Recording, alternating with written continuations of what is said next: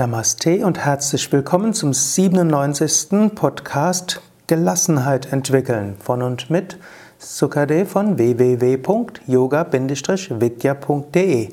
Heute Kapha-Temperament Prakriti. Kapha-Temperament, also ein erdig gemütliches Temperament, ist eigentlich Gelassenheit, wie man sie sich vorstellt.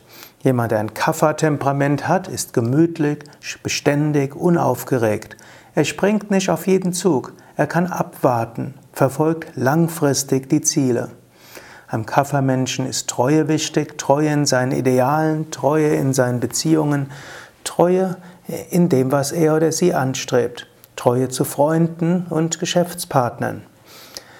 Jemand mit Kaffertemperament ist verlässlich, hat eine gewisse Heiterkeit, meist auch einen guten Humor und menschliche Wärme.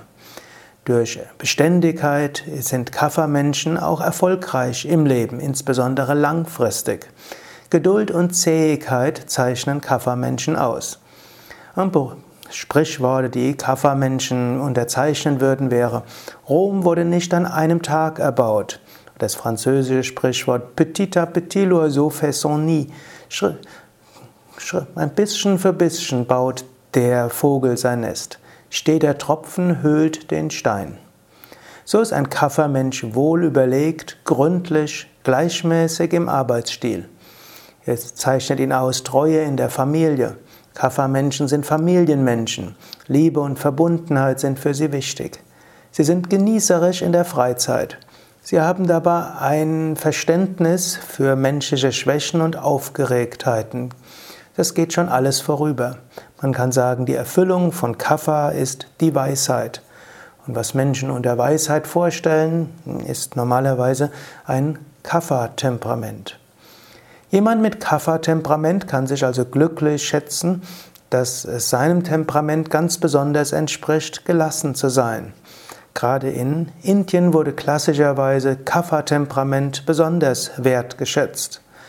Im Westen muss man ja sagen, wird oft Vata-Temperament geschätzt, offen für alles, immer wieder neu, oder auch Pitta, durchsetzungsstark und schnell etwas bewirken. Aufgaben des Kapha-Menschen sind, seine Stärken gut einzusetzen und seine Schwächen zu meiden. Stärken einsetzen heißt gemütliche Umgebung schaffen für sich und andere. Langfristig Ziele verfolgen. Arbeit suchen, bei der er oder sie seine, ihre Stärken einsetzen kann. In der spirituellen Praxis Übungen zu machen, die sich gut anfühlen, dennoch auch etwas aktivieren und das Herz öffnen, ein Gefühl von Verbundenheit schaffen.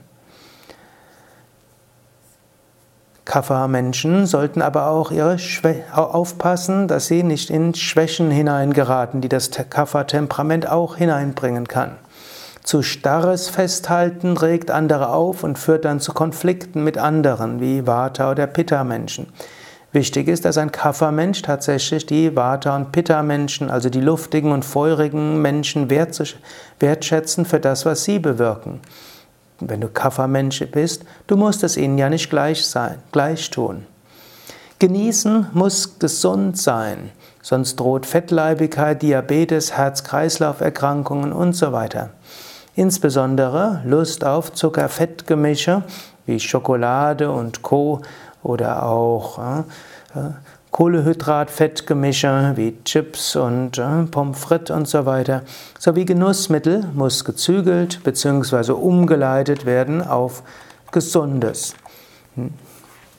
Obst und Gemüse wäre gut, aber auch ein gewisser Anteil an Nüssen hm, oder auch Gesunde Süßigkeiten können auch hilfreich sein.